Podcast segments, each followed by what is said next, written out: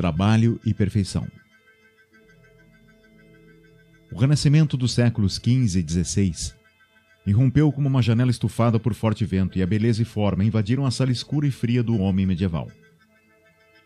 Qualquer obra desse período, arte ou literatura, é imortal prova do superior, da perfeição que está no homem muito acima do ordinário.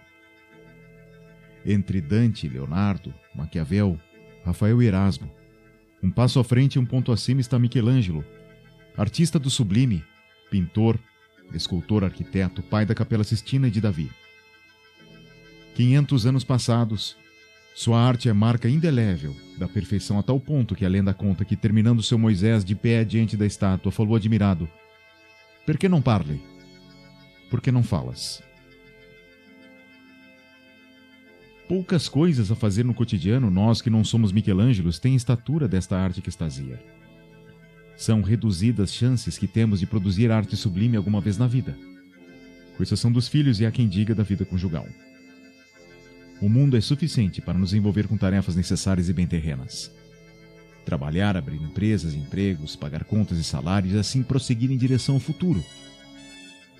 Tudo isso é importante, ninguém duvida, mas para muitos escapa que esta é a nossa versão moderna de uma arte, a arte de viver. Lieben und arbeiten. Amar e trabalhar. Bem disse Freud que são as coisas que mais importam para o ser humano. Vamos deixar o amar de lado e ficar aqui com o trabalhar. A Michelangelo se atribui autoria. Lembra-te que insignificâncias causam a perfeição e a perfeição não é uma insignificância. Podemos vê-lo trabalhando perfeccionista, investindo esforço nos detalhes menores e minúsculos com férrea disciplina. Qual a lição aqui? O trabalhar, que alcançou o estatuto de preencher os dias de todos nós, pode ser feito com parte do empenho possível, com um pedaço do compromisso possível, com uma fração da perfeição possível. Se é assim, com negligência branda e diluída que não compromete o resultado final, quem respeitará nosso trabalho e esforço? Ilusão, pois ninguém fica de pé diante do trabalho mal feito ordinário, e estes não duram até a próxima estação. O trabalho que precisa ser feito deve ser bem feito. Você será respeitado pelo esforço à busca do trabalho perfeito, mesmo que não o alcance ao contrário da displicência e desatenção. Mesmo que não alcance perfeição, o esforço deixará marcas nos detalhes, nas atitudes, no conhecimento. E se não é isto que leva àquela sabedoria prática, esta sabedoria do fazer e do executar, então o que leva? Está enganado quem busca caminho alternativo. Há quem troque de trabalho e, em vez de padaria, abre loja de ferragens. Em vez do trabalho de balcão, prefere trabalho de escritório. Mas fica de pé o compromisso de fazer o trabalho, qualquer trabalho bem feito. Fica de pé o compromisso com a perfeição das insignificâncias. E se Freud está certo, provavelmente está, negligenciar o trabalho e viver pela metade. Aquele que é indiferente ao resultado do seu trabalho vive pela metade. Indigno. A perfeição não é uma insignificância.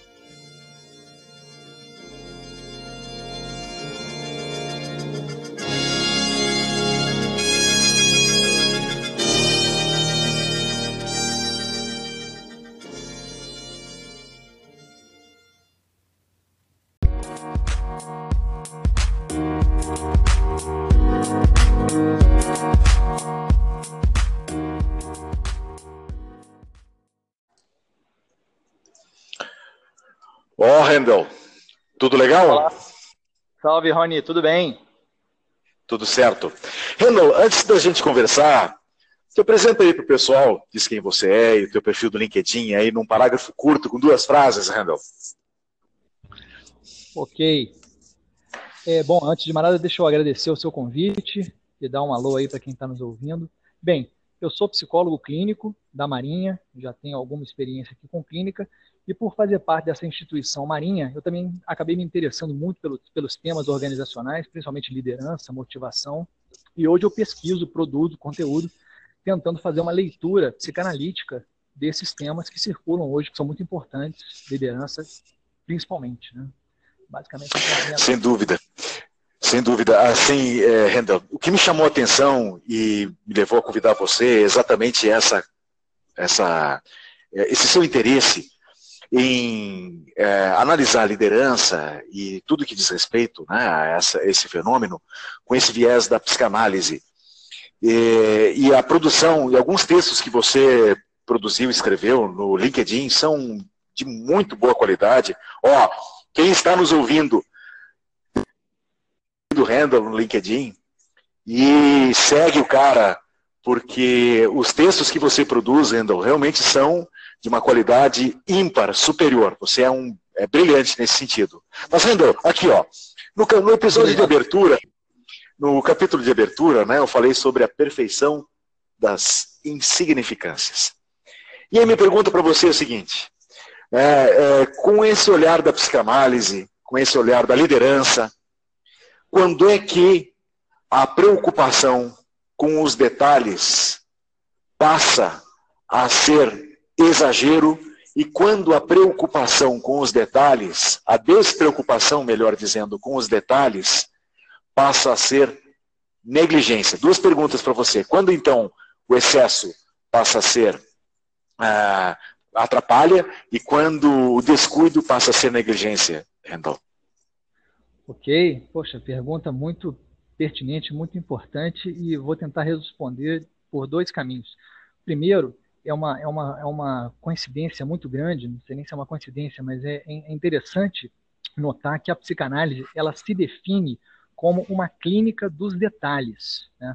Jacques Alain Miller, que é, é genro de Jacques Lacan e que hoje herdou parte do legado e continua a, a, a transmissão da psicanálise, ele, ele inclusive tem esse termo, ele usa isso muito em artigos, é, é, sobre os divinos detalhes. Né? Acho que isso, isso, inclusive, reporta a uma frase do Flaubert, que é Deus está nos detalhes. Né? Então, é, é, achei super interessante o seu áudio, porque é, diz muito essa questão dos detalhes para a psicanálise. Né? E uhum. o que, que acontece? É, eu vou tentar responder a sua pergunta primeiro, é, segundo o ofício do psicanalista. A gente trabalha com escuta e a gente escuta a pessoa e interessante que a pessoa chega no consultório, ela fala de temas ali centrais, importantes, a gente está ouvindo, mas daqui a pouco ela fala assim, ó, vou te falar uma coisa agora, que isso aqui é só um detalhe, tá? Isso aí é uma, uma bobagemzinha.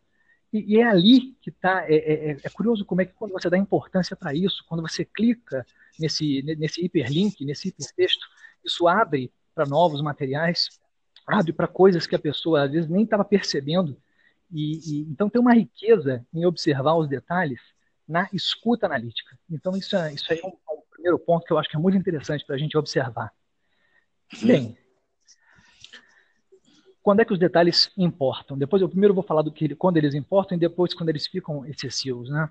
Os detalhes uhum. importam na medida, Rony, em que a gente está em contato com o que a psicanálise chama do nosso desejo, com aquilo que a gente efetivamente tem vontade de fazer e o que tem, a, a, acho que a grande diferença aí que a psicanálise coloca é que a gente não escolhe isso aí. A gente tem que observar na gente o que é que nos causa atração. Eu não posso produzir uma atração, eu simplesmente me dirijo. E, e isso não significa um, um, um, exercício introspectivo de ficar trancado num quarto é, pensando no que, que eu gosto. Não, eu vou experimentando, eu tenho que me lançar na experiência. Tem essa diferença também que eu acho muito legal, esse par do mindset é, growth, né, o mindset de crescimento e o mindset fixo. Né? A pessoa, quando ela está com o mindset growth, ela quer experimentar, ela quer ler coisas que ela às vezes acha que ela não vai gostar ou que ela discorda. E no que você vai experimentando, no que você está aberto, você vai se encontrando com coisas e daqui a pouco você é capturado por alguma coisa que realmente importa para você.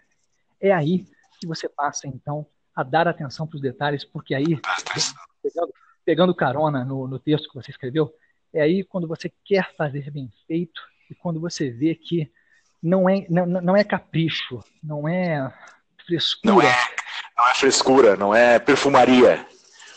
Não é perfumaria de maneira nenhuma. Quando o sujeito está em contato com o desejo dele, aquilo ali tem que. Ele, ele vara a madrugada, ele passa por essa experiência de flow, Existe também um TED muito legal aí sobre o flow, quando você flui naquilo ali, a hora passa e você nem vê. E, e, e quando você está nesse flow, você está fazendo o quê? Você está burilando detalhes. Eu, por exemplo, que gosto muito de escrever, eu fico me eu fico ali é, rebuscando aquilo ali, aquilo ali, aquilo ali importa para mim. É. Então, Sim, é... o sujeito, às vezes o sujeito pensa que ele tem toque, né? E na verdade não é. Ele tá, é, ele ama, ele está expressando o amor dele nas coisas que ele faz através dos detalhes, através dos cuidados com o detalhe. Muito legal. E quando passa a ser uh, exagero, assim, quando, aliás, é, exagero não, perdão. E quando passa a ser é. negligência, Rebel? Pois é. essa fronteira é muito tênue, tá? Essa fronteira realmente é muito tênue. É, uhum. A gente também não pode, a gente não pode deixar o exercício do detalhe nos paralisar, né? Porque aí senão a gente vai cair numa espécie de inibição ou de perfeccionismo, aí sim obsessivo, né? E o problema do obsessivo é a procrastinação. Então eu também hum. posso ficar a vida inteira burilando um texto e esse texto nunca vai ser publicado porque eu não cheguei, não cheguei até agora ao resultado que eu queria. Então isso vai ser problema quando a sua quando o, o seu poder começar a ficar bloqueado, quando você quando você já não consegue mais produzir ou não consegue mais é, é, é, é, passar ao ato, colocar a sua cara ali, colocar o teu trabalho, expor o seu trabalho, então você vai cuidar dos detalhes, você vai estar enlouquecido com aquilo ali, assim, apaixonadamente enlouquecido, mas tem uma hora também que você tem que se desprender e soltar. Se você não está conseguindo se desprender, aí você vai entrar no labirinto obsessivo e isso vai gerar procrastinação. Entendi. Olha só, Randall, é, quero aproveitar é, também a tua, assim, o teu profundo interesse e conhecimento de liderança enquanto fenômeno e, e procurar fazer um, um, link né, entre perfeição, detalhes, insignificâncias e liderança. O sujeito que está nos ouvindo, boa parte das pessoas que estão nos ouvindo agora, Randall, é, tem um compromisso ou uma aspiração em ocupar posições de liderança, alcançar uma posição de liderança, tornar-se um líder, e um líder eficaz e eficiente, né? sem aquelas bobagens rasteiras, mas um líder de fato reconhecido como de fato.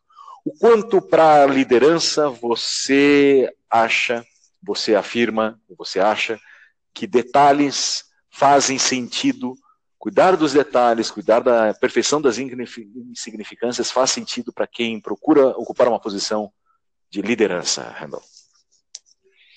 Faz todo sentido, Roni, na minha opinião, quando a pessoa que está numa posição de liderança, quando ela vai prestar atenção com quem ela trabalha. Não adianta ela querer das pessoas aquilo que as pessoas não são. Então ela tem que ser sensível e isso ela vai conseguir observando os detalhes às vezes, de uma fala de alguém. Porque o que está em jogo na liderança não é você ficar presenteando, não é você ficar oferecendo recompensa ou você ficar ameaçando com missão. Aí você só vai fazer a pessoa render o básico. Para você ir além do básico, você tem que capturar na pessoa a paixão que ela já traz nela. E aí você vai despertar aquilo ali nela, e aí você vai ter alguém super motivado porque você está trabalhando com a motivação que ela já traz nela.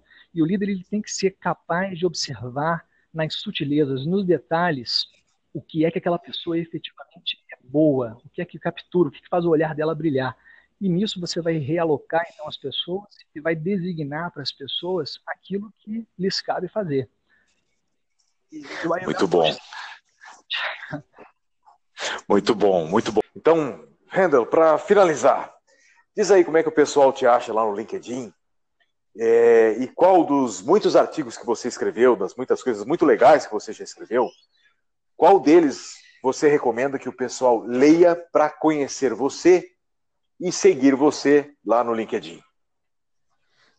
Bom, é, é, meu nome é Rendel Mota, H-A-E-N-D-E-L, depois Mota com dois T's, lá, depois a gente no post a gente coloca o, o, link direitinho.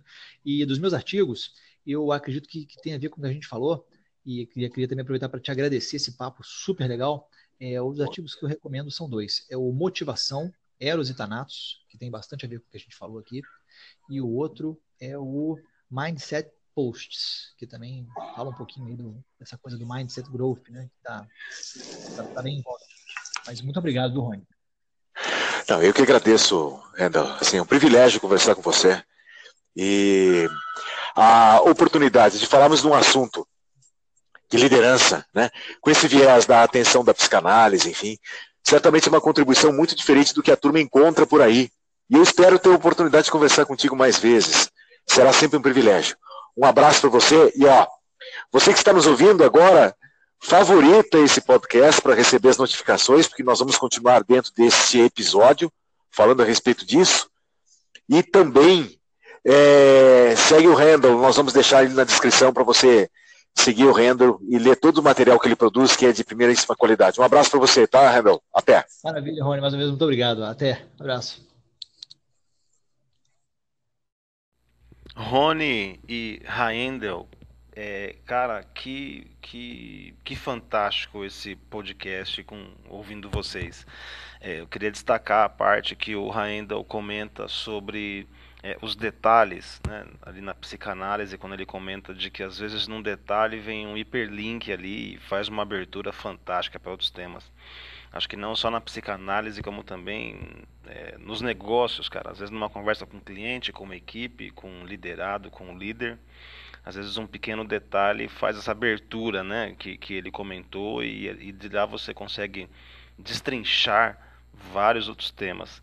É, Parabéns, cara. Parabéns a vocês dois por essa discussão tão bacana e obrigado por compartilhar o conhecimento de vocês. Um abraço.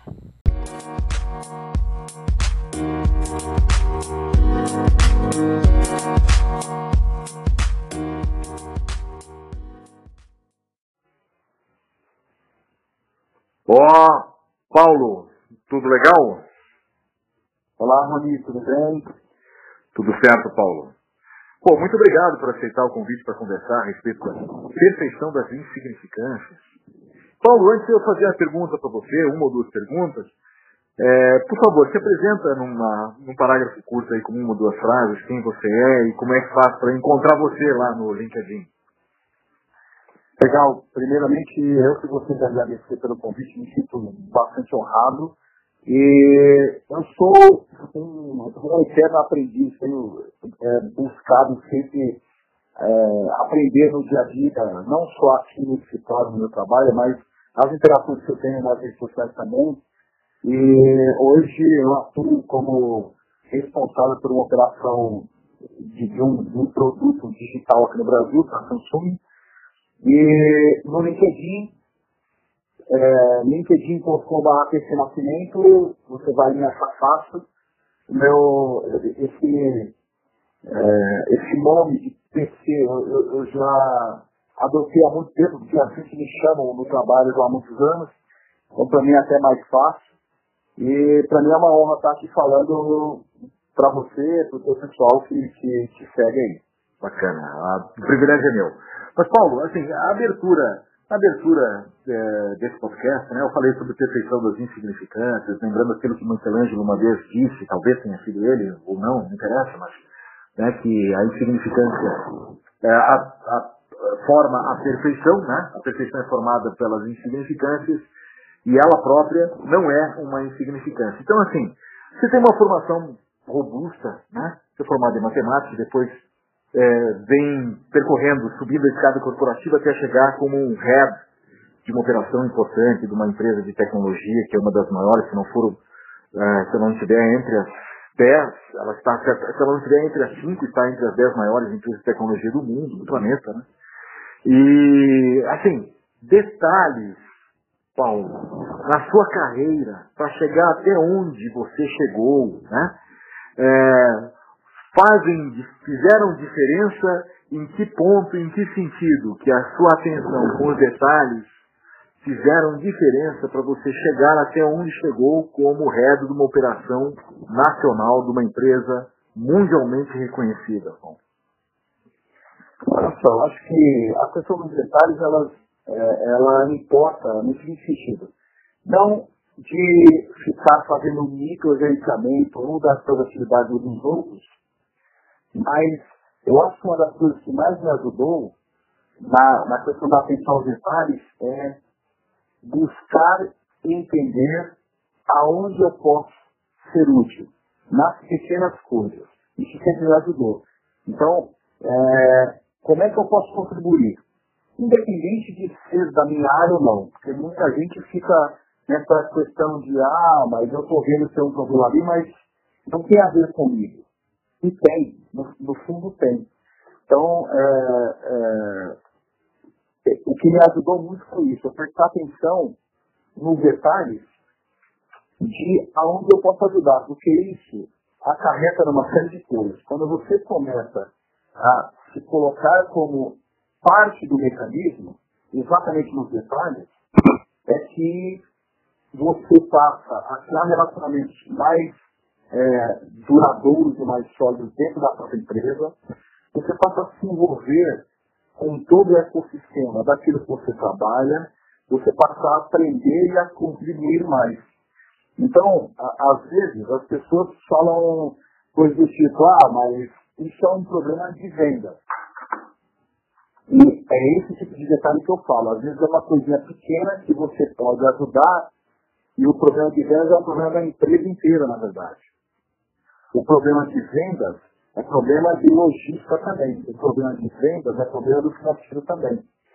E muita gente é, não se atenta a isso. E prefere, às vezes, é, levar a atenção aos detalhes para o outro lado. Por exemplo, ah, eu estou vendo aqui que tem uma falha da área tal.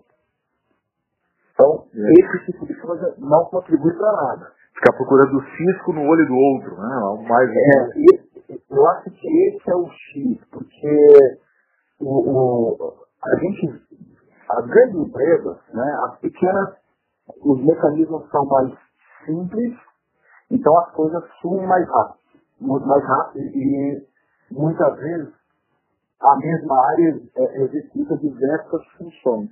Uhum. Mas uma empresa grande, o, o, a atenção nos detalhes também ela está diretamente ligada a colaborar com os outros. E aí isso traz ganhos tudo. Sabe, você está falando, assim, eu estou pensando em fazer inclusive anotações, eu espero que a turma que esteja ouvindo também esteja prestando atenção, senão, ou, oh, escuta de novo aí o que o Paulo está falando, presta atenção, Cruzebeck. Que é o seguinte, Paulo, você falou três coisas bacanas aqui. primeira delas, o microgerenciamento. Né? O sujeito tem que saber largar e deixar o outro, enfim, andar pelas próprias pernas. Depois você falou visão sistêmica, enxergar o todo, né? e não apenas o seu quadrado. E por fim fala aí da integração, ou seja, o sujeito se integrar no processo produtivo da empresa. Bacana. É, isso assim, tem muito a ver sim com os detalhes, porque é, talvez as pessoas Talvez os líderes de outras áreas não prestem atenção, não consigam, melhor dizendo, por conta da pressão dos resultados, do cronograma, etc., prestar atenção nas coisas menores, né, Paulo? Você acha que um sujeito pode se diferenciar na, assim, no ambiente corporativo como aquele cara que presta atenção aos detalhes e, portanto, ali é, contribui para a visão sistêmica, integração do processo seletivo, coisa assim? Com toda certeza, Romero. Até porque é o seguinte, muitas vezes eu posso conhecer algo que uhum. pode resolver o problema da outra área que está num pequeno detalhe. Uhum. Eu, vou, eu vou contar um episódio. Uhum. Eu trabalhei numa empresa, numa empresa de seguros, que eu não sei se hoje ainda é, mas era a maior da América Latina na época. Uhum. Existia um problema crasso, sério, no call center. Os caras uhum. tinham um problema de processo que era assim, algo absurdo Uhum. E os líderes das duas áreas, de TI e do call center, viviam brigando no corredor de xingar um ao outro. Uhum. E numa situação, o, o cara que era o diretor da área de TI me encontrou no corredor, eu não sei nem se ele ia passar aquilo por mim, mas ele falou, eu preciso da sua ajuda. Uhum. Eu, eu, não aguento mais ouvir sobre esse problema e eu preciso que alguém me aponte uma solução. Uhum. Eu me recordo que eu olhei para ele e falei, olha, é, eu posso pegar um estagiário? Eu falei, pode pegar quem você precisar aí. Hum. E eu fui lá e eu propus a solução mais idiota possível. Uhum. Eu sabia que funcionava, uhum. que não era melhor tecnologicamente, mas aquilo, além de aliviar a tensão entre as áreas, uhum. é, resolveu o problema. E aí eu recebi críticas da própria TI, do suporte, não importa. Porque aquilo não era a melhor solução. Para as pessoas, também a questão do detalhe está nisso aí. Uhum. Uma coisa é eu buscar a solução perfeita, que eu não sei se tem projeto reservado para isso, que eu não sei quanto tempo vai levar para implementar. E outra coisa é eu buscar a solução possível para agora. Plausível e possível. efetivamente, né, é, é, criar ali uma, uma condição melhorada de trabalho, pelo menos momentaneamente, quando se pensa em algo melhor. Mas muitas vezes a atenção no detalhe vai dar sempre o contrário. Ah, essa não é a melhor solução. Ou isso não vai resolver o problema como um todo. Então, eu olhar. É, descarta. Complicado isso. Sabe, tem um livro, até semana passada, eu publiquei semana passada, semana retrasada, é, eu publiquei um pequeno post a respeito de um livro chamado O Barco, Este Barco Também é Seu. Tem tudo a ver com o que você está falando, né? Tudo a ver com o que você está falando. Mas legal.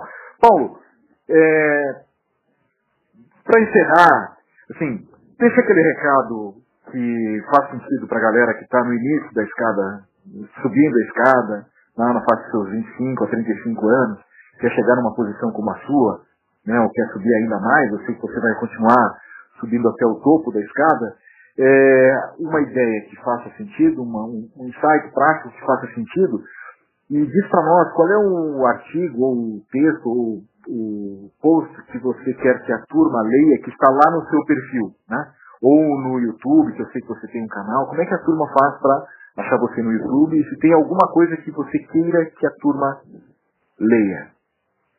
Olha que interessante. Assim, eu, eu, a primeira mensagem é o seguinte, é, as pessoas têm que prestar atenção que a vida, isso não é só no ambiente de trabalho, a vida nunca é sobre nós, ela é sempre sobre os outros.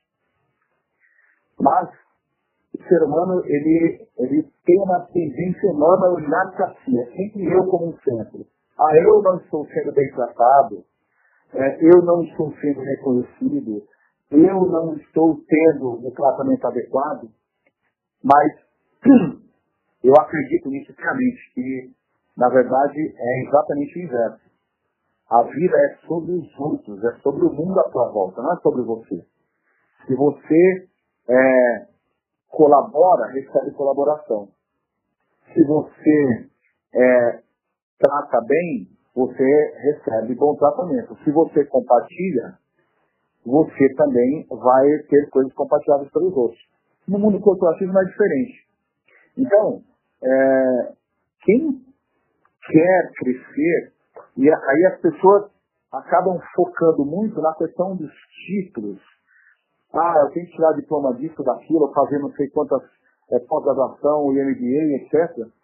E muitas vezes é, isso só satisfaz mais o ego. Atenção aos detalhes é como é que eu olho para o outro com a intenção de melhorar a vida dele e eu vou melhorar a minha, eu faço parte do processo. Ah, isso, isso é foda, isso é verdade, isso, é, isso é faz, faz muito sentido faz muito sentido. E como é o nome do artigo ou do vídeo que você tenha publicado no YouTube, que você quer que a, que a turma é, assista e já faz a despedida para nós, Paulo? Pessoal, olha só, eu vou, eu vou falar o seguinte, eu, é, os meus textos, tanto no LinkedIn, quanto no meu blog, quanto no, os meus vídeos no YouTube, eles são sobre um tema que não tem muito a ver com o meu trabalho, é um tema que eu estudo há muitos anos, e aí, é, é estudo mesmo, eu estudo muito sobre motivação, liderança, superação de desafio, baseado em neurociência, é, em muitos autores. E eu, é um tema que me fascina, o que nos motiva a fazer o que fazemos, não do ponto de vista de, de ficar pulando no palco, não é isso. É, o que que nos... É, as pessoas confundem motivação com euforia.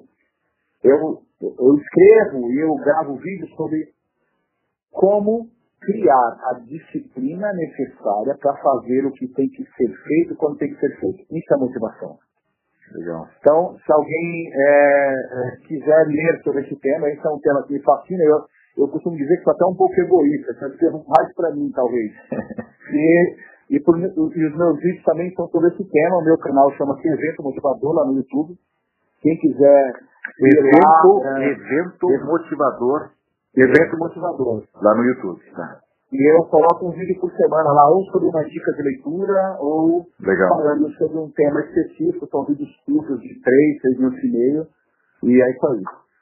Maravilha. Muito legal. Paulo, muito obrigado. Privilégio conversar com você. Ó, é, encontre o Paulo lá no LinkedIn, você que está nos ouvindo, é PC Nascimento, né? linkedin.com barra PC Nascimento, segue o cara, lê o que ele escreve, assiste os vídeos dele, faz muito sentido. Paulo, obrigado, espero ter a oportunidade de conversar com você mais vezes. Um forte abraço aí para você e uma semana maravilhosa de bons resultados para todos nós. Mani, muito obrigado pelo convite, um prazer falar aqui, um abraço para todo mundo que está te ouvindo aí. Com certeza, eu acho que seguindo até o que a gente é, prega na discussão, vamos tomar um café para fazer um, um, um networking é, presencial aí. Isso aí. Forte abraço, café. Um abraço, Mani.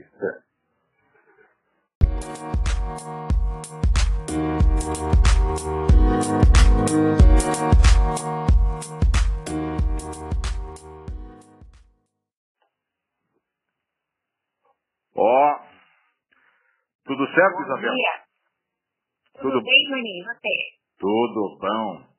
Ó, Isabel, muito obrigado por aceitar o convite para conversarmos a respeito da perfeição das insignificâncias. Eu tenho. É, já conversei com o Handel, não? Conversei com o Paulo Nascimento. Estou conversando com você sobre isso, né? Sobre detalhes, sobre insignificâncias, sobre perfeição. Mas antes de fazer uma ou duas perguntas para você, por favor, um parágrafo bem curto aí, com uma ou duas frases. É, fala quem você é e como é que o pessoal acha você lá no LinkedIn. Ok. Uh, obrigada pelo convite, em primeiro lugar. Né? Eu sou a Isabel Campos, é por esse nome que o pessoal pode me encontrar no LinkedIn.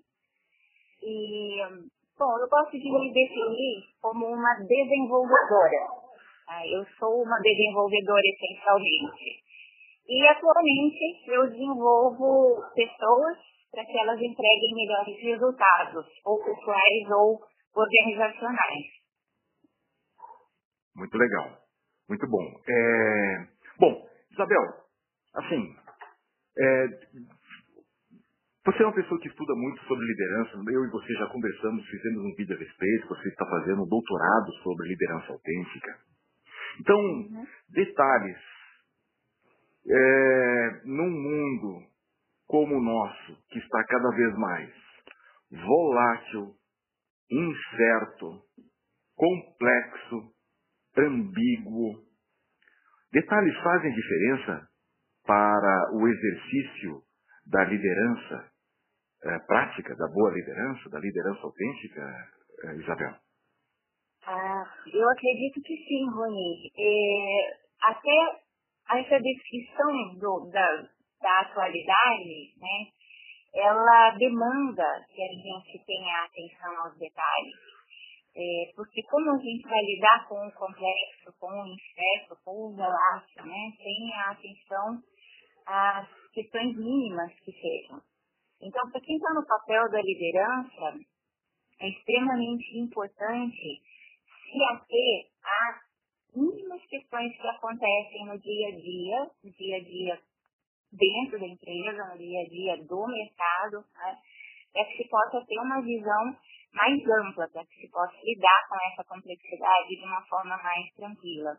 Não fosse assim, a gente não estaria vivendo agora numa era em que a gente fala tanto uh, do data science, do big data, uh, né, da necessidade de, de acompanhar o passo de tudo que está acontecendo por meio de uma inteligência artificial que consegue lidar melhor com os detalhes do que a própria inteligência humana. É, muita coisa nos passa desapercebido. Entendi. É, sabe, Isabel, tem, assim, o público que está nos ouvindo é formado de é, talvez aí de 20 a 60, 70, pelo que eu me lembro muito rapidamente, né? assim, de 20 a, uhum. de 20 anos a 70 anos, pelo menos. Aí, se não for um pouco mais para cima e um pouco mais para baixo também.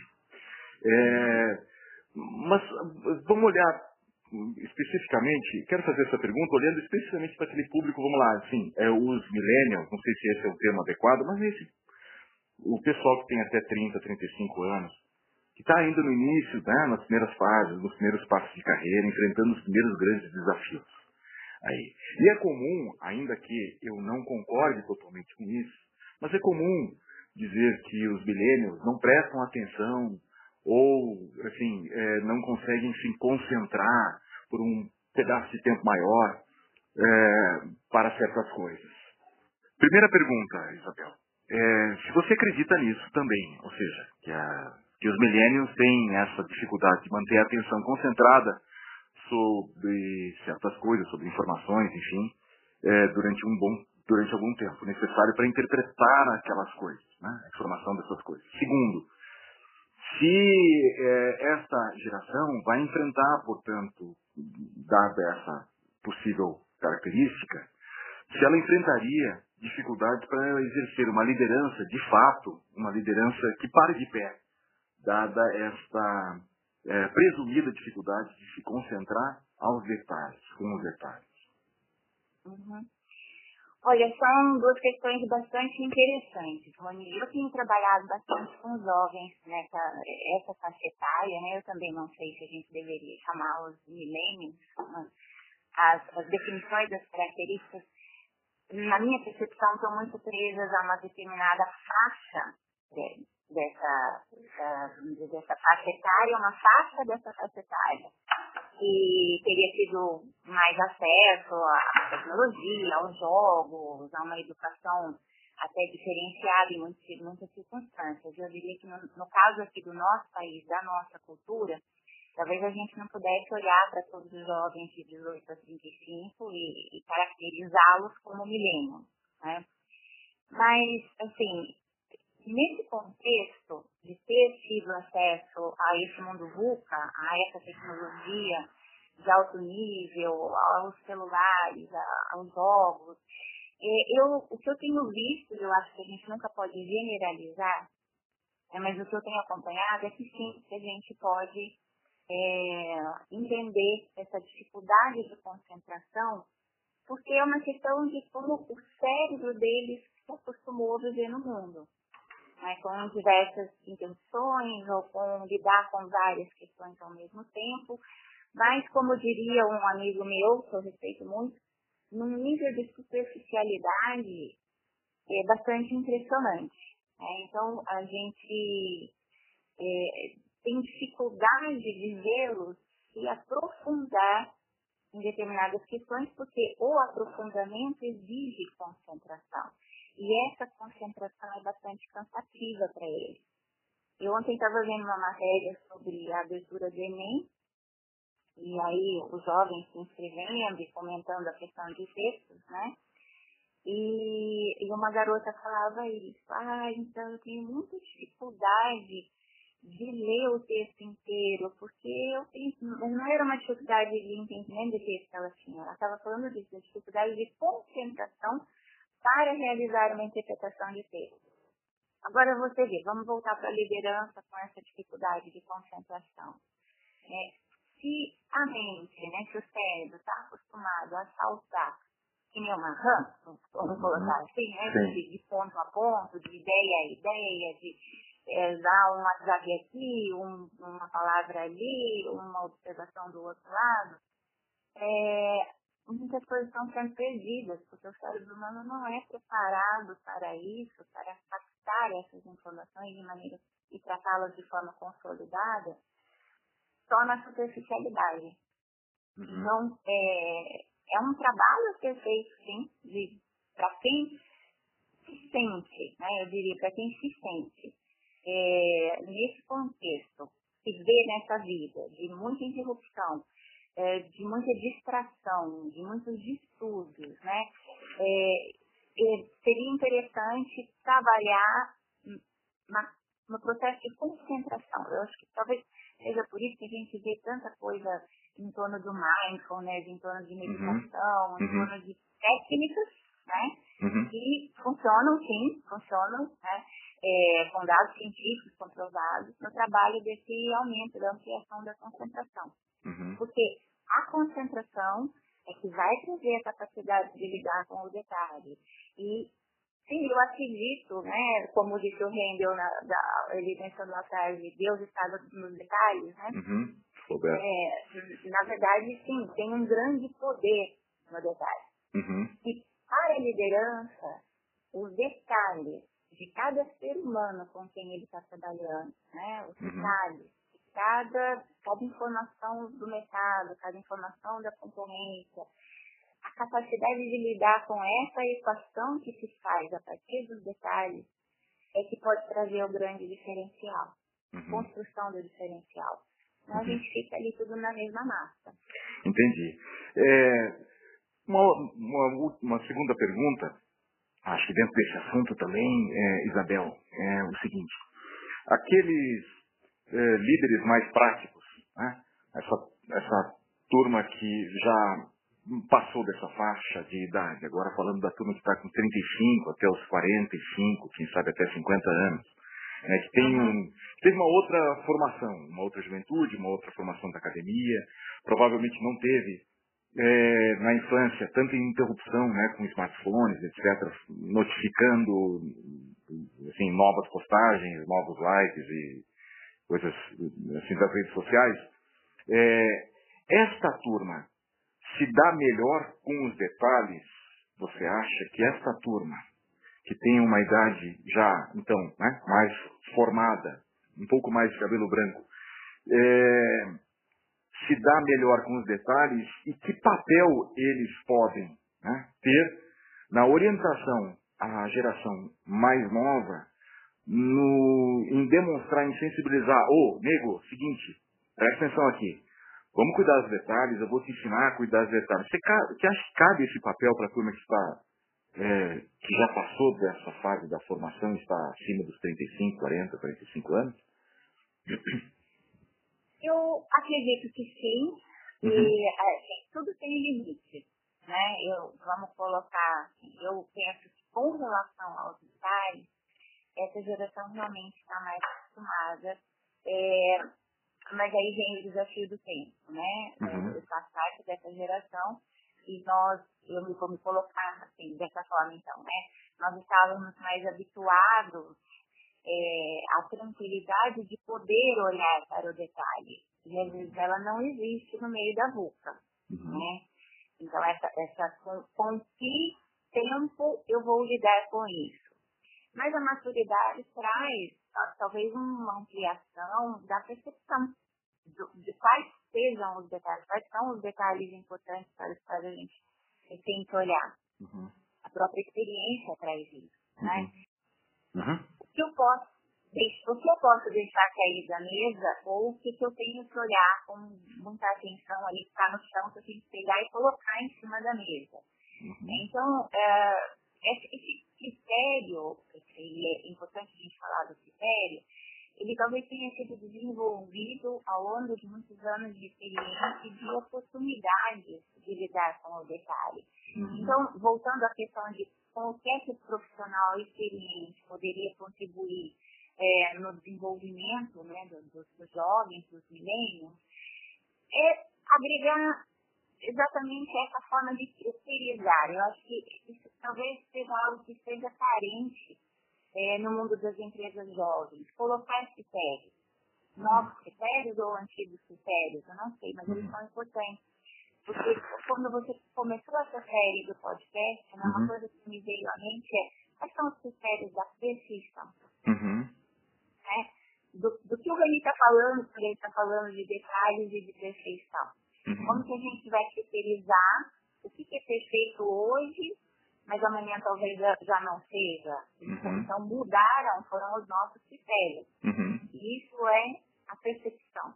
Uhum. Então, trabalhar com a percepção e ampliar essa percepção e saber tirar essa percepção, percepção só de si próprio, mas contar com a contribuição do outro para que ela possa ser ampliada, eu acho que é uma, uma grande questão da liderança. Uhum. Se eu citar um caso, eu estava conversando essa semana com um cliente, uhum. e ele, ele me contava de três pessoas que fazem parte da equipe dele, então vou chamar de fulano de outrano e ciclano, né? Uhum, uhum. E aí o fulano se dava muito bem, porque tudo que esse líder, né, colocava, falava, olha, né, poderia fazer um curso disso ou daquilo. O rapaz é, assim, super veloz, vai lá, faz, aprende, já volta com o retorno. Ele estava muito contente. E os outros dois, entra por um ouvido e sai pelo outro, né? Uhum. E aí, no meio desse contexto, apareceu um outro ponto em que esse próprio líder, é um jovem, tem 33 anos de idade, né? Uhum. É, ele mencionou uma frase, ah, mas eu sei como é que é, porque eu já tive a idade dele, tipo 20 e pouco. Uhum, uhum. É, aí aquilo eu falei, nossa, né? Como a coisa vai andando rápido. A pessoa com 33 já está esquecendo o sênior aqui uhum. colocando essa questão, né? aí eu perguntei para ele, né, por ter acompanhado a história. Eu falei, tá bom, mas olha só, nos últimos tempos a gente esteve conversando sobre você fazer isso, isso, isso e aquilo. E faz alguns meses que a gente conversou sobre isso e eu ainda não vi você fazer. Então, nesse aspecto, é, com que você está mais parecido? Com o fulano ou com o Beltrano? é, é, né? Foi igual o Beltrano, né? O professor aí.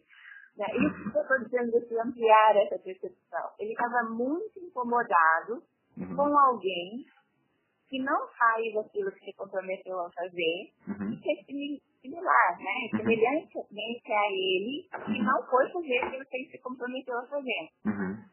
Então, a, o, o, processo de olhar para o detalhe muitas vezes volta para si mesmo. Sim. A gente vê no desenvolvimento da liderança é a necessidade de ampliar essa habilidade de ver, puxa, eu estou aqui é, num processo de reclamar do resultado do outro, né, e se reclama muito, né? E não vejo... É, de trabalhar culpa no outro, é uma coisa que eu trabalho muito com, uhum. a, com a juventude, uhum. parece uma coisa muito presente, uhum. enquanto eu deveria estar trabalhando responsabilização, uhum. né? Uhum. enquanto eu deveria estar trabalhando o meu próprio senso de responsabilização e exemplo, e desenvolver a responsabilização do outro. Uhum. Eu acho que está muito no caminho desse contexto do detalhe sem dúvida. É, de aprender a lidar com as diferenças entre o que é culpa e o que é responsabilidade. Como que a gente lida com isso e assume a responsabilidade e toca em direção do que for mais perfeito, né? Dentro dos nossos critérios. Muito bem. Olha só, é, já agora, muito bom essa conversa, Isabel. Até espero ter a oportunidade sim, de voltarmos a conversar a respeito desses temas de liderança, gestão, pessoas, formação, desenvolvimento. Nosso tempo é curto. Para encerrar, Isabel, é, diz para nós, no seu perfil, qual é o artigo que você gostaria que as pessoas lessem, né? qual é a publicação que você tem, que você gostaria que as pessoas lessem. Deixa um recado final a respeito disso, né? da perfeição das insignificâncias. E se despede para nós, é, Isabel. Tá bom. Eu vou sugerir, uh, é um artigo que eu escrevi em três partes, então eu, ele tem o mesmo título nas três, sugiro ler as três, pode começar por qualquer uma, mas eu sugiro ler um, dois, três, né? Uhum. Uhum. E é quem escolhe quando você escolhe. Uhum. E que de alguma maneira vai seguindo um caminho que eu acho que pode contribuir para melhor entendimento dessa nossa conversa aqui uhum. e que leva a essa questão que a gente falou da liderança, né? Uhum. É, a insignificância, muitas vezes, no contexto da liderança, eu acho que ela está relacionada a um, uma clareza que o líder precisa ter, que antes de ser um bom líder de outros, ele precisa saber liderar a si. Uhum. Esse é o grande desafio da liderança, o desafio do ser humano. Né? Primeiro eu lidero a mim, então eu me torno capaz de liderar os outros. Sem dúvida. Eu vou deixar essa sugestão. Muito bom. Isabel, muito obrigado. A conversa foi muito boa.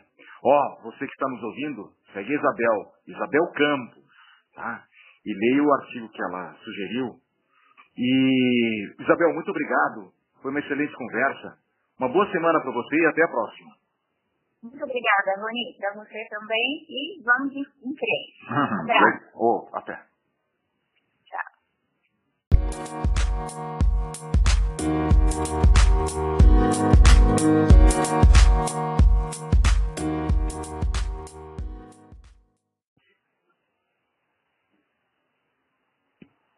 Ó, oh, Ricardo, tudo legal? Bom dia, Raul. Tudo bem. Tudo certo. É, Ricardo, antes de mais nada, muito obrigado por aceitar o convite para conversarmos. Eu já, nós, eu e você já conversamos bastante pelo LinkedIn, mas eu creio que essa será a primeira oportunidade de a gente conversar de viva voz, é, falando de um assunto importante aí, que é a perfeição das insignificâncias, que foi o podcast da abertura dessa série, né? E, e tenho duas ou três perguntas para você, Ricardo. Antes, é, por favor, é, se apresenta num parágrafo curto aí, com uma ou duas frases, e diz como é que o pessoal te acha lá no LinkedIn, por favor. Ah, perfeito. Bom, é, obrigado, Rony, pela oportunidade. Realmente o tema é sensacional. E está sendo um prazer participar aí do seu, seu podcast, né, contribuir com, com esse tema que é muito interessante. Bom, eu sou o Ricardo Costa, é, trabalho na BAMT e vocês conseguem me achar no LinkedIn como Ricardo Costa, de MBA, é o IBA, é mais fácil. E basicamente, uma descrição muito rápida, eu sou um grande é, entusiasta de tecnologia, sou um tecnologista, sou minha formação técnica, mas sempre com muito interesse no nas características humanas, filosofia, história, tomar de decisão, eu acho que a união da tecnologia com essa compreensão do ser humano é um casamento perfeito e é, que, é como eu tenho guiado a minha carreira desde então. Bom, muito legal. Bom, Ricardo, assim, perfeição das insignificâncias, né? Essa tem sido a pauta desse podcast. Uhum. Detalhes, cuidar de detalhes, etc. É, você é um sujeito que chegou, né, ou está chegando no topo da escada corporativa numa empresa mundialmente reconhecida como uma das mais é, importantes na tecnologia, né? Uh, a Dell inovou aí em muitos aspectos e você alcançou uma posição é, um head, né? Uma posição head importante, né? Uma, importante em uma empresa importante. Então assim, para você chegar aonde você chegou, detalhes cuidar de detalhes, atenção a detalhes, descartar detalhes, né? separar aqueles detalhes que fazem sentido daqueles que não fazem. Enfim, essa dinâmica de trabalhar com detalhes fez diferença para você? Em que aspectos você acredita, Ricardo? Olha, é, essa é uma pergunta bastante complexa porque a gente não consegue é, fazer sempre do mesmo jeito ao longo de toda a vida. É, quando eu comecei a trabalhar, é, era um mundo assim, ainda muito analógico, é, todas as decisões que eram tomadas. Você era muito escravo é, de processos que eram difíceis de ser mudados. A tecnologia em si também você tinha um casamento é, com as decisões que você tomava. Qualquer mudança era muito difícil. E assim era a cultura também das pessoas. A, a nossa vida a gente que foi criança aí nos anos 70, 80, nós somos criados nesse tipo de ambiente. E acaba que se reflete no dia a dia do seu trabalho. Então, assim, ao longo da carreira, no início de carreira, quando eu era desenvolvedor, é, naturalmente, as decisões entravam em muitos detalhes. Eu tinha que pensar muito no detalhe de que tecnologia ia ser usada, que problema ia ser resolvido, como ia ser entregue, o que exatamente deveria ser resolvido. E aí, esse nível de detalhamento, principalmente para quem trabalha em tecnologia, é algo natural. Uhum. E isso ao longo da carreira me ajudou bastante porque essa atenção aos detalhes trouxe o diferencial da autoridade de colocar um conceito na autoridade de mostrar que conhece daquele assunto. E as pessoas valorizavam muito isso. Uhum. Apesar de que as decisões na época é, eram decisões que também tomavam um pouco mais de tempo, porque tudo era muito difícil você mudar no meio do caminho. Então você tinha que começar de um jeito com muita certeza. Uhum. E depois para mudar um passo. Uhum. É, ao longo do tempo, é, eu fui aprendendo com outros grandes mentores durante a carreira, que pode parecer até é, espartano demais para alguns, uhum. mas o fato é que o mundo não premia o esforço o livro teria o resultado. Tá bem. Você pode falar, só um pouquinho, peraí, peraí, peraí. Você pode falar isso mais lentamente e mais uma ou duas vezes? Isso é uma frase importante, Ricardo, eu não quero perder a oportunidade. Pode repetir isso devagar e em bom e alto som para a galera que está nos ouvindo aí prestar atenção? Beleza, Bom, vamos lá. Então, o que eu estava mencionando aqui, no início da carreira, Não, não, não, não, não. Qual a última frase? A última frase. A última frase? É. A, a frase que eu aprendi foi que o mundo, ele não premia o esforço, ele premia o resultado. Pronto. Dá pra, pode, você, pode repetir, você pode repetir de novo, por favor? Lógico, por favor, de novo. O mundo não premia o esforço, ele premia o resultado. Olha só. Legal, né? Essa foi uma frase que eu aprendi que mudou muito a, a minha vida. Óbvio, o esforço é louvável? É, lógico que é. Mas o esforço ele só é reconhecido uma vez que você entregou o resultado. Uhum. Aí as pessoas vão começar a perguntar, nossa, como é que você fez isso? Pronto. E aí você vai mostrar e as pessoas vão valorizar. Se você não entregou, cara, você pode ter trabalhado 250 horas por dia. Uhum. Você entregou o resultado? Não. Então você trabalhou mal. Pronto. É. É, essa foi uma frase que mudou na vida.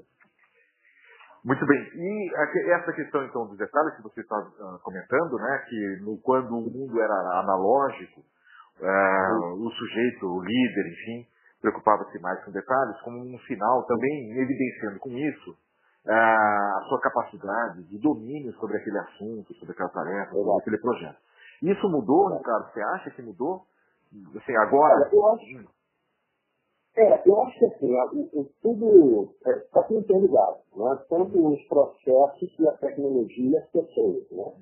Então, quando a gente olha é, para as tecnologias e processos, um influenciando o outro, né? nós vivemos uma, um mundo que era muito analógico, os processos eram muito difíceis. Uhum. E a tecnologia não acompanhava. E aí toda essa dor né, causou uma pressão no mundo de tecnologia para se criar novas formas de se lidar com assuntos de várias naturezas, seja dados, seja transmissão, rede, enfim, todo o arcabouço tecnológico. Uhum. E, por sua vez, a tecnologia evoluindo também começou a melhorar é, as decisões em cima de processos. Veja, por exemplo, esse mundo hoje do startup, né? ou das artes. Quando eu fazia desenvolvimento, é, cara, você tinha que decidir a sua tecnologia já no início e você tinha que casar com ela. Era uma coisa assim absurda. É e no meio do caminho você sentia que não dava certo, você tinha que fazer dar certo, não tinha opção. Uhum. Já hoje, a tecnologia ela permite você tirar esse conceito de MVP, né? o produto minimamente viável, desenvolvimento ágil, etc. Ou seja, você tem uma certa liberdade de tomar decisões no meio do caminho que vão mudar tudo. Sim. A pessoa está muito mais dinâmica e ágil. E aí se esconde uma, um benefício e também um malefício. Uhum. Quando quer o benefício, poxa, quem não gosta de mais agilidade? Uhum. O cérebro humano foi criado para prazer. Uhum. Isso não foi criado para sentir dor. Uhum. É de qualquer natureza. Então, quando você quer lançar uma nova tecnologia, criar um novo processo, um novo modelo de negócio, esse arcabouço atual, poxa, é muito bem-vindo. Você consegue ser muito mais preciso e rápido é, para tomar decisões com o avião voando. Você troca a asa do avião com ele voando hoje.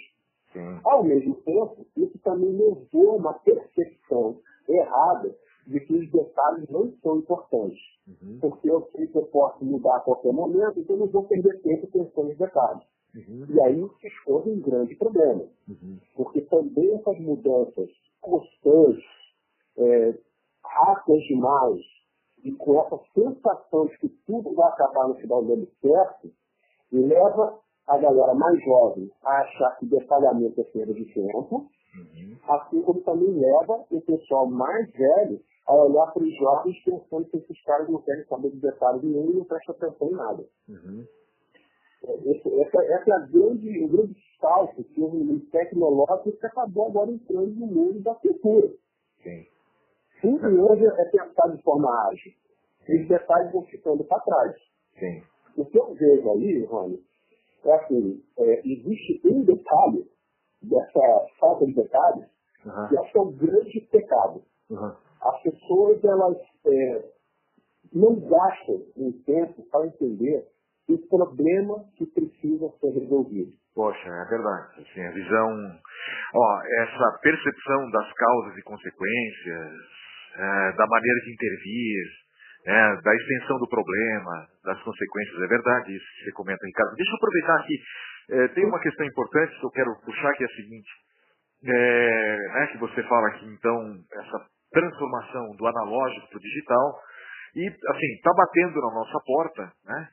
Com, com batidas cada vez mais altas e mais fortes, a inteligência artificial e uma, essa, assim, esse, essa revolução né, que está nos alcançando já.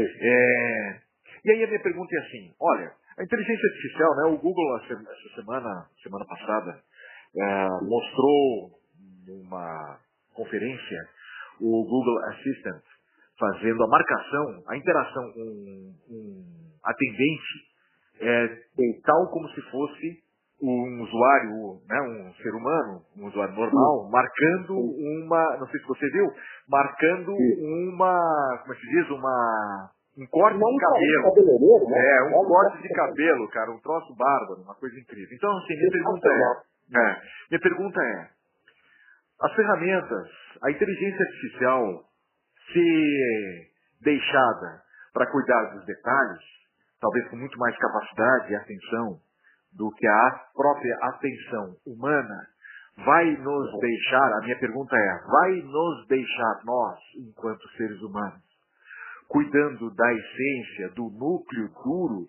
das coisas que são importantes, ou nós, ainda assim, você acha, precisamos desenvolver a atenção com detalhes, ou seja, não dá, não dá para pensar em largar a atenção com os detalhes das coisas que fazemos, projetos, coisas em execução, para a inteligência artificial. O que, o que você pensa a respeito disso? Olha, é, legal, vamos lá. É, todo esse fenômeno né, da, da, inteligência artificial, aprendizado de marca, Big Data, enfim, esses nomes acabam se confundindo muito aí na, no mercado, né? Uhum. É, eu acho que é muito bem-vindo, por quê? O fato das pessoas e empresas estarem preocupadas em entender essas tecnologias uhum. só mostra que as pessoas ainda valorizam os detalhes. Uhum. Elas só não têm tempo ou paciência para isso. E talvez uma capacidade de interpretação para isso. Uhum. A gente está lidando com um volume de dados é, monstruoso, algo que é, que é muito diferente do que nós, na década de 70, 80, 90, vivemos.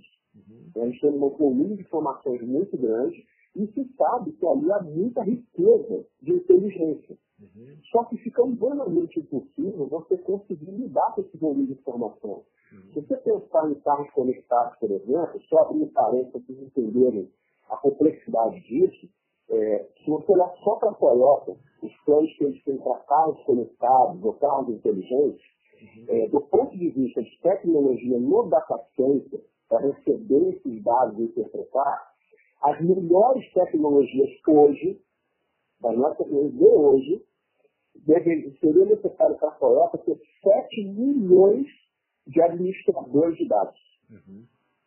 Isso é, é impossível. Isso é impossível. Não tem como, não tem gente para isso. Uhum. Então a tecnologia tem que evoluir porque se sabe que os detalhes desses dados são importantes, mas a tecnologia tem que evoluir para saber lidar com isso, porque é humanamente impossível. Então, por um lado, eu vejo que é, essa parte legal, você conseguir entender esse detalhe importante e você automatizar isso para que seja menos doloroso e mais rápido para ajudar em determinado processo ou decisão. Perfeito? Essa é a parte benéfica. Uhum. A parte ruim, aliás, vou dividir aqui duas. A primeira parte ruim é a inteligência artificial, por melhor que seja, ela pode compreender um tema. Uhum. Ela pode detectar um padrão. Uhum. Ela pode aprender a fazer algo. Mas a inteligência artificial ainda não consegue explicar algo. Uhum. Isso é um detalhe que parece bobo, mas não é. Não, não é fundamental. Imagina, é fundamental. Porque imagina, por exemplo, você chegar a uma decisão baseada nos dados que são entregues a uma inteligência artificial de que, por exemplo, né, vamos botar um tema aí meio espinhoso, mas vamos colocar, por exemplo, que, sei lá, é, um computador auxiliando policial ou a justiça detecte, por exemplo, que o fato de ser negro tem 97,2% de chance de ser criminoso. Uhum. Esse é um padrão que se encontrou nos dados. Sim. Mas isso não está explicando. A mesma coisa em saúde. Uhum. Se você começa a analisar dados de saúde, né, DNA, enfim, hábitos da pessoa, você imagina o computador chegando para o médico ou para a pessoa e falando, olha, você tem 72% de chance de daqui a três meses você vai ter câncer. Uhum. Uhum. O que acontece aí é que, apesar do dado encontrar o padrão, isso não explica. Sim. E aí que vem o papel do humano de pegar essas, esses padrões, essas informações que a inteligência artificial tem trazido, e o ser humano perdeu tempo no detalhe da interpretação e explicação daquela, daquele achado. Daquela informação. De fato, a gente não vai perder mais de fazer análise de dados. Dá para automatizar. Mas não quer dizer que a gente tem que virar uma população é, que trate isso como um erro. Onde simplesmente você carrega o GPS, eu quero sair do ponto A para o ponto B, eu sigo cegamente o que o Waze está dizendo, não importando se é realmente o melhor caminho. Eu vou passar por meio de uma favela aqui no Rio de Janeiro, por exemplo, uhum, uhum. ou eu preciso dar mais voltas para poder chegar naquele lugar. Uhum. É, a gente não pode simplesmente entregar a decisão para a inteligência artificial. A gente entrega para ele um trabalho pesado. Sim. E a interpretação, decisão e explicação, ela tem que ser humana. Muito bom. Essa, essa parte que eu vejo que é o perigo da inteligência artificial. E o benefício é justamente de poder deixar de lado alguns trabalhos que são penosos de fato e são humanamente impossíveis de ser feitos. Sim. É, essa é a panorama que eu vejo aí nessa visão de detalhes, de, de significância desse mundo de AI. Muito bom, assim, brilhante análise, brilhante análise, realmente brilhante análise. Muito bom. Renato, já partindo para o final, nosso tempo é curto, né? Assim, nós estamos indo aí num, numa série. É, você que está nos ouvindo, ó, presta atenção. O primeiro podcast abre com o tema e os convidados até aqui, Ricardo Costa, né, o Randall Mota, Isabel Campos, o Paulo Nascimento, é, e vamos ter mais um aí que é uma surpresa bacana também, falam a respeito do tema, cada um com o seu ponto de vista dando, enfim, insights, gerando insights para você que está nos ouvindo. Ricardo, muito obrigado pela sua participação. É, brilhante análise sua, brilhante resposta. Essa frase também que você falou, os sujeitos tinham que imprimir e colocar na parede, né? Ó, o mundo não premia o teu esforço, né? o mundo premia o resultado, nego, não é esforço. Não adianta ficar aí trabalhando até as 9 horas da noite se você não entrega resultado, tá, nego? Tá bom? E assim, Ricardo, é, diz para nós, então, lá no LinkedIn, qual é o texto que você, artigo, texto, que você quer que as pessoas leiam e passem, né, com isso, a seguir você lá no LinkedIn? Olha, é, eu tenho escrito muito, é, muitos posts na timeline mesmo, posts mais curtos, tá? Uhum. Sobre diversos temas. Agora, um artigo que eu particularmente tem muito valor sentimental para mim, uhum. e que é, fala um pouco dessa questão da relação com as pessoas, liderança e tomada de decisão, é um artigo chamado O Melhor Conselho que já deu a alguém. Uhum. E fala de um jovem estagiário, onde eu recebi uma ligação desse cara, onde ele queria largar tudo na vida e poder rodar o mundo com uma mochila nas costas. Uhum. E aí essa introdução do artigo, de lá dentro, ela vai ficar fácil de entender né, como se liga a questão dos detalhes significantes que é o tema do podcast. E eu te agradeço pela oportunidade. Foi um prazer falar. É, agradeço aí a, a audiência de todos. E toda vez que tiver um podcast que eu puder colaborar, apesar da minha pouca experiência pouca, experiência. pouca experiência. É, o cara é. é, é, é, pare, né? Pouca. Eu sou observador, não sou um acadêmico. Que isso. É por aí. Privilégio é meu. Muito legal. Ricardo, forte abraço pra você. E olha assim, Obrigado. ó, você que está nos ouvindo, segue o cara. Ricardo Costa, segue o cara. Segue o sujeito, tá bom? Um abraço, Ricardo. Até mais. Obrigado.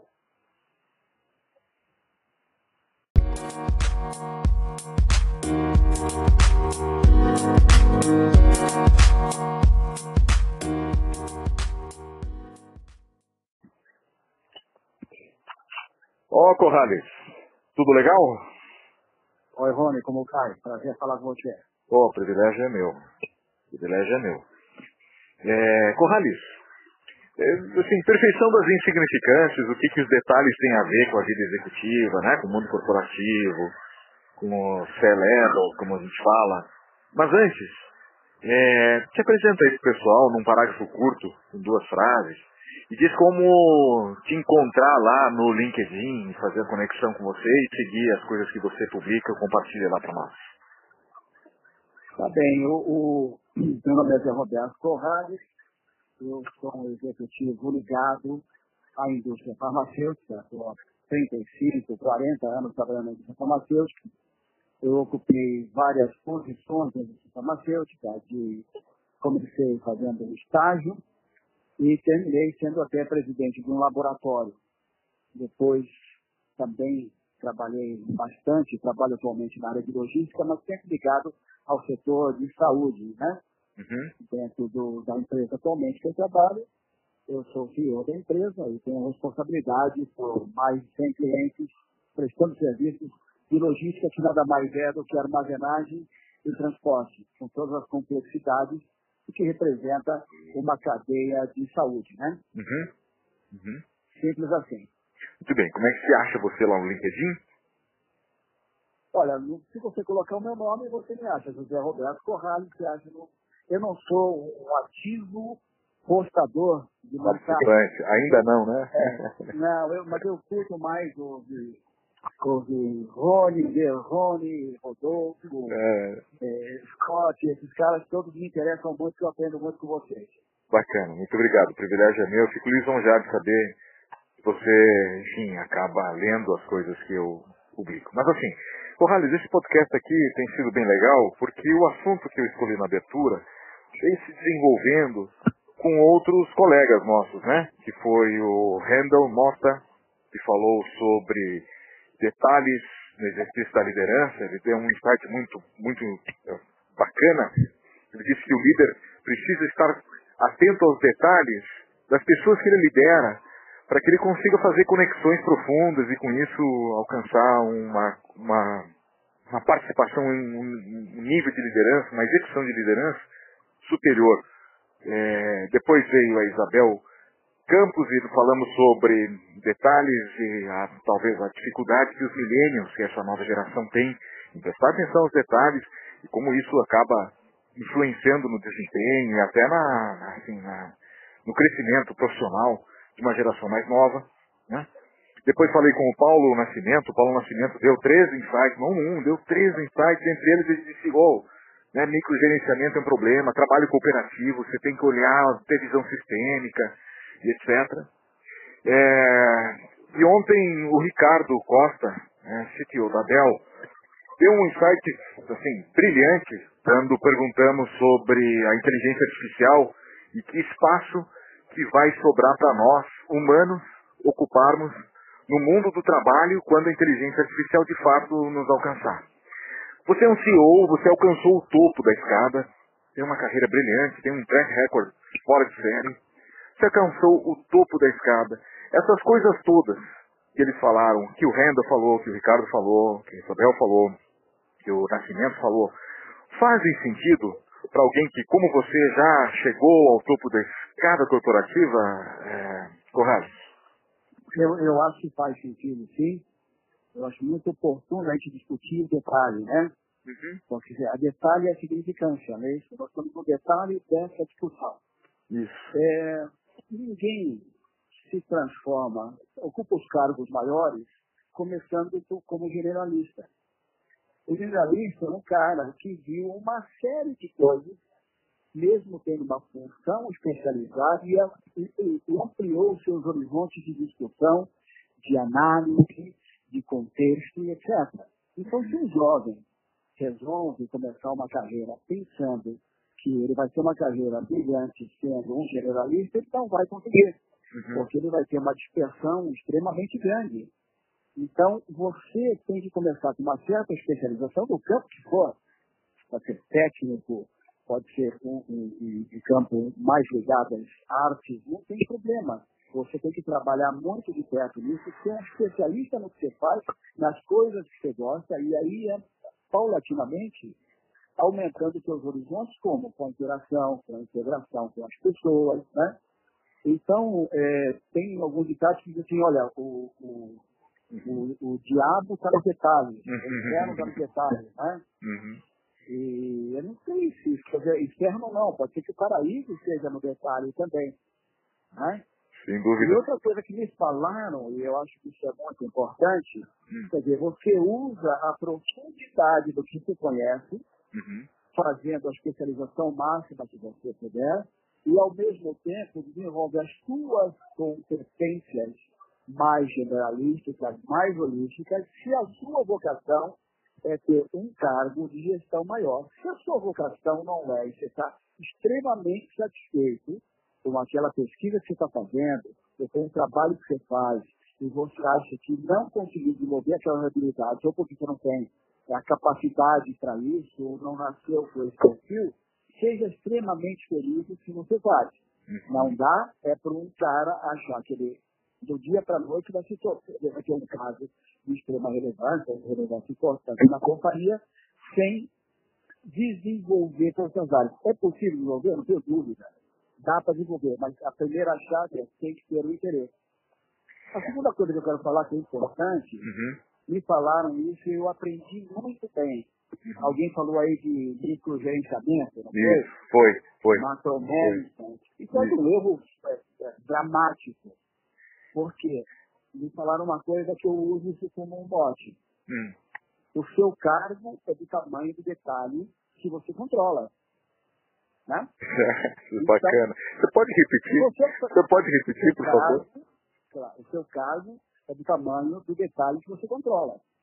Se você resolve ser o diretor que vem uma companhia e está controlando o número de fotocópias do departamento de contabilidade está tirando, você está cometendo um erro gravíssimo, você está desmotivando e você está fazendo uma péssima gestão, né? Sem dúvida. Então, então, há um menosprezo pelo detalhe na maioria das pessoas, achando que, olha, eu estou pronto para assumir, porque, porque ele menospreza porque ele não foi especialista, não sendo especialista, ele não consegue se tornar generalista. E se você for, eu falo da minha vida, uhum. eu comecei trabalhando muito fortemente na área de avaliações econômicas, um negócio que dava um tremendo prazer. Uhum. Por estar trabalhando na área de avaliação econômica, você conhecia as ferramentas de avaliação econômica, as técnicas, uhum. os fluxos de caixa, você começa a olhar uma empresa que funciona. Uhum. E vou te contar uma coisa interessante. Se você olhar minha, minha carreira, hum. um dia eu me tornei o CIO da empresa, eu era o cara de informática. Uhum. Porque eu estava fazendo uma avaliação econômica para uma área comercial e eu cheguei à conclusão que a gente tinha o sistema que nos apoiava era muito falho, faltavam as ferramentas de decisão uhum. e a gente estava caminhando para fazer bobagem. Eu falei, olha, meu chefe, acontece isso aqui que eu percebi. Ele falou, é mesmo. Então é o seguinte, a tua visão de negócio vai ajudar a gente a desenvolver a área de tecnologia, o seu conhecimento de negócio e você vai no mercado com os especialistas, você trabalhar em conjunto e vai fazer essa transformação de passar desse modelo que está caminhando para o caos para um modelo é, operativo bom. Sim. Isso aconteceu em 1981 comigo e eu fui, coloquei o SAP na minha empresa. Sim. Em 81 a gente trabalhava com SAP já. Sim. Ou seja, vamos pegar o, o, o, o top da classe, né, na época, sim, sim, sim, sim. e era inovador no Brasil. E, quer dizer, foi bacana. Mas como é que se consegue fazer isso? Se você tiver mergulhado obviamente, no que você está trabalhando e Sem observando suas relações. Sabe, sabe Corrales, até é, é, muito curioso isso que você está falando, porque hoje, é, nos próximos dias nós vamos, eu vou ter uma reunião de conselho, então nós estamos naquela preparação das informações, da pauta, etc. Né? E como eu acabo me aproximando muito de um ou outro conselheiro, ou de um ou outro executivo, assim, por uma talvez natural simpatia, ou por interesse, enfim, é, eu é, acabo olhando o, o, preparativo das pautas. Faz muito sentido isso que você fala, porque hoje foi, inclusive, que respondi para o CEO da empresa quando ele disse assim, não, meu povo é muito detalhista. Eu, no ato eu respondi para ele, não, não, não, você que é muito detalhista, né? você que enxerga os detalhes. Né? O teu povo, ou seja, os, os outros conselheiros, podem ser generalistas ou detalhistas, depende de você, como é que você vai conduzir a conversa daqui para frente. Então faz muito sentido isso que você está falando. Corrales, um outro, um, um, outro ponto aqui, é, também como CEO, é, eu vou é, é, presumir que você participe ativamente dos processos de seleção, da escolha, composição de equipe, nos níveis mais elevados, né, diretorias, etc. É, você, enquanto CEO, para cargos de média gerência, é, você avalia o peso né, que você confere aos detalhes do currículo, formação, é, ou há uma visão mais ampla, talvez mais generalista, a partir de que ponto de carreira você, enquanto CEO, quando avalia um candidato para compor a sua equipe, você dá mais é, peso a que característica, então, como mim, generalista ou como especialista? São algumas coisas. Assim, olha, obviamente eu olho a formação. Uhum. Eu olho Tem que ter consistência, a... né, Juan? Lógico. Aí depois eu olho a experiência. Uhum. Que a experiência também é importante. Depois eu olho uma coisa que é fundamental, que eu acho que quem quer crescer na empresa, ou quer fazer um bom trabalho na empresa, é uma coisa chamada curiosidade. Uhum. Pessoas curiosas fazem melhores trabalhos que elas não curiosas, são acomodadas. Sem dúvida. E por último, eu testo a ambição. Mas qual é a sua ambição? E ambição não é querer ser o cara das galáxias para falar outra coisa. Né? pode falar palavrão aqui, não tem problema, aqui está aprovado. Então, pica das galáxias pode ser uma ambição se você tivesse sido o pica das galáxias. Mas a minha, minha ambição é ser o melhor nessa função que eu faço. Isso eu aí. a ponto de ser comparativamente melhor que os outros. Então, juntando esses quatro elementos, assim, é infalível. A não ser que o cara mude de ideia vá embora no outro dia. Então, aí, aí, vou começar a questionar, será que eu estou fazendo retenção correta desses caras que eu seleciono, que estão como talentos? Sim. Eu acho que os talentos começaram a ir embora, o problema é meu, não dele. Sim. Olha, assim, é, dá para fazer um resumo muito denso das coisas que você falou, né, em pouco tempo aqui. Você disse, ó, o seu início é como um especialista, um especialista profundo, que domina um assunto, depois torna-se um generalista antes de partir para cargos maiores. Agora você está falando da você dá a atenção que você dá na formação, é, na experiência, na curiosidade, uma questão eu concordo com você também. Corrales, essa geração, geração dos 20, 25, 30, faculdade, né, alguns até já começaram a fazer pós-graduação, tem gente que está nos ouvindo, enfim. É, e você sendo então um sujeito sênior, digamos que você estivesse falando para mim, eu que tenho 30 anos, diz assim, Ó, Roni, presta atenção nisso aqui, ó. O mundo está virando nisso, então você segue por esse caminho. Que conselho você diria para mim que tenho 30 anos, que estou começando então a carreira fora esse que você já comentou, de tornar-me um especialista seguro, mas agora olhando o mundo em transformação, né? Nós estamos prestes a viver uma revolução, né? Rony, dá uma olhada nas especialidades ou nos trabalhos que estão em extinção não invista no que você instinto, não vale a pena. Uhum. É profecia autorrealizável, ela vai se acabar. Uhum. Ok? Use o seu talento para investir em coisas que acha que tem afinidade e que no próximo, no futuro próximo, por cinco anos, não é mais que isso, porque em 2050 o, a história vai estar completamente mudada. Quais são as tendências de futuras profissões que você acha que se adaptaria bem? Uhum. abandone as que vão se extinguir. Tem que abandonar. inteligência, não se abandonar, vai se extinguir, não adianta investir, né? Uhum. É, é, vela boa para mal defunto, né? É, Não é. vale a pena. Agora, a questão da inteligência artificial, ela me assusta demais. Uhum. Eu tive que levar minha filha na escola e por acaso desci no elevador, tinha uma sensorista ainda numa escola. É uma Uhum. escola alemã, tradicional, e tinha uma sensorista que pensando, qual é o grau de felicidade desse cara aqui? Ele estava muito feliz sendo sensorista, mas ele acabou, né? Sim. Ele não consegue fazer absolutamente mais nada. Isso é bastante óbvio. Ele é sensorista. A sensorista não existe mais há mais de 30 anos. Mas naquela escola não tinha uma sensorista. E esse cara estava feliz com o que ele estava fazendo, mas ele não tem instinto. É É. um. Ele não- não tem salvação, né? É. Agora, a inteligência artificial ela vai ser mortal, na minha opinião, para a geração de empresas. Esse negócio de fazer políticas compensatórias para as pessoas que não conseguem renda, é um problema. imposto de renda negativo, para mim isso é bullshit. É problema. Nunca vi empresário resolver dar dinheiro para alguém que está em casa. É. Isso é um problema. E, eu acho que o Elon Musk aí está meio certo nesse negócio, viu? É, eu não, assim, é, esse vai ser uma, um tema de um outro podcast que eu quero trazer gente, né? Estou te convidando já de, de, por antecipação para falar a respeito disso, é, para falar a respeito disso, porque é assustadora a perspectiva ao mesmo tempo que ela é assim fascinante, né? É uma é uma é uma coisa agridoce, né? Ela é ao mesmo tempo amarga, coisa mais amarga que a humanidade já tomou e ao mesmo tempo mais fascinante no sentido de, poxa, vai nos levar para um mundo que, enfim, é completamente novo. Corrales, Olha, é, diga, diga, pois não.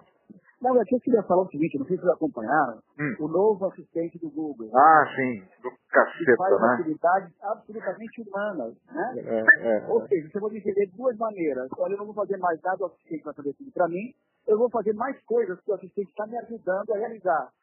pronto, O approach que você dá. pronto. Agora, o nível de sofisticação que atingiu hoje, 2018, imagine em 2050. É, não, que isso, né? Assim, reconhecer. 2025, não vamos muito longe, vamos botar só uns 10 anos aí pra frente, né? 2025, 28, É. pronto. Tá? E assustadoramente bacana, né? É, assustadoramente bacana, sem dúvida. Corrales, tremendo privilégio, puta privilégio conversar com você. Assim, é, você é o- um sujeito que alcançou o topo do mundo, né? Na escada corporativa, não, é isso. É verdade. Então, as coisas que você fala ficam de pé e ó, você que está nos escutando, presta atenção. Escuta isso de novo, que o que o Corrales está falando é para você que está procurando assim, um caminho né, para percorrer é, que, enfim, leve você diante, leve você para frente, né, Corrales? Corrales, um recado Olha. final para encerrar esse episódio inteiro, né? Você está encerrando o nosso episódio de, o meu episódio de A Perfeição das Insignificâncias. Eu vou deixar que você possa encerrar e aí a palavra é sua. Olha, eu acho o seguinte, a insignificância é significativa. Nada é insignificante, tudo faz parte de um contexto. Vamos prestar atenção nas insignificâncias e vamos pensar no futuro, né? Vamos alavancar sobre o que a gente aprende, que o que parece que não é relevante pode ser muito relevante. É, é assim que a gente tem que fazer. Eu tenho o maior prazer de aprender com vocês, com o pessoal que interage contigo, eu sou fã seu, Ah, que do pessoal. Não, é verdade. Eu sou fã também dos meus filhos. A minha filha tem 15 anos, eu sou fã dela. é, Ela me conta novidade, eu quero saber disso. Eu não quero envelhecer, infelizmente é, a, a idade chega, mas mentalmente eu não quero envelhecer. sim. Eu sim. quero aprender, eu quero aprender coisa nova. Eu quero aprender com os jovens. O que esses caras estão pensando? O que, que esses caras estão buscando? Será que a minha experiência ajuda? Onde ajuda, os caras prestam atenção. Se não ajudar, também eles se ignoram. É verdade. É verdade. aprender com eles. Isso é um negócio hoje muito bacana, que é a tolerância. Na minha época não tinha tolerância. Você tinha discriminação, você tinha homofobia, você tinha diabo, né? É verdade. Hoje, a molecada não aceita isso. E é muito legal a gente aprender com eles isso. Porque foi o novo futuro, é o deles, o futuro é deles, não nosso mais. É verdade. Nós somos passageiros do trem. É, bacana. Ok. Corrales, grande abraço para você. Muito obrigado pela sua participação. Um abraço. E ó, você que está nos ouvindo, favorita, favorita o canal para receber notificações dos próximos podcasts. Esse foi um episódio piloto. É, para semana que vem vamos falar sobre educação, na outra vamos falar sobre inteligência artificial. E Corrales, espero contar sempre com a sua presença. Você traz um brilho Prazer, Obrigado a todos. mu- muito consistente para nós. Muito obrigado. Até. Verdade, claro.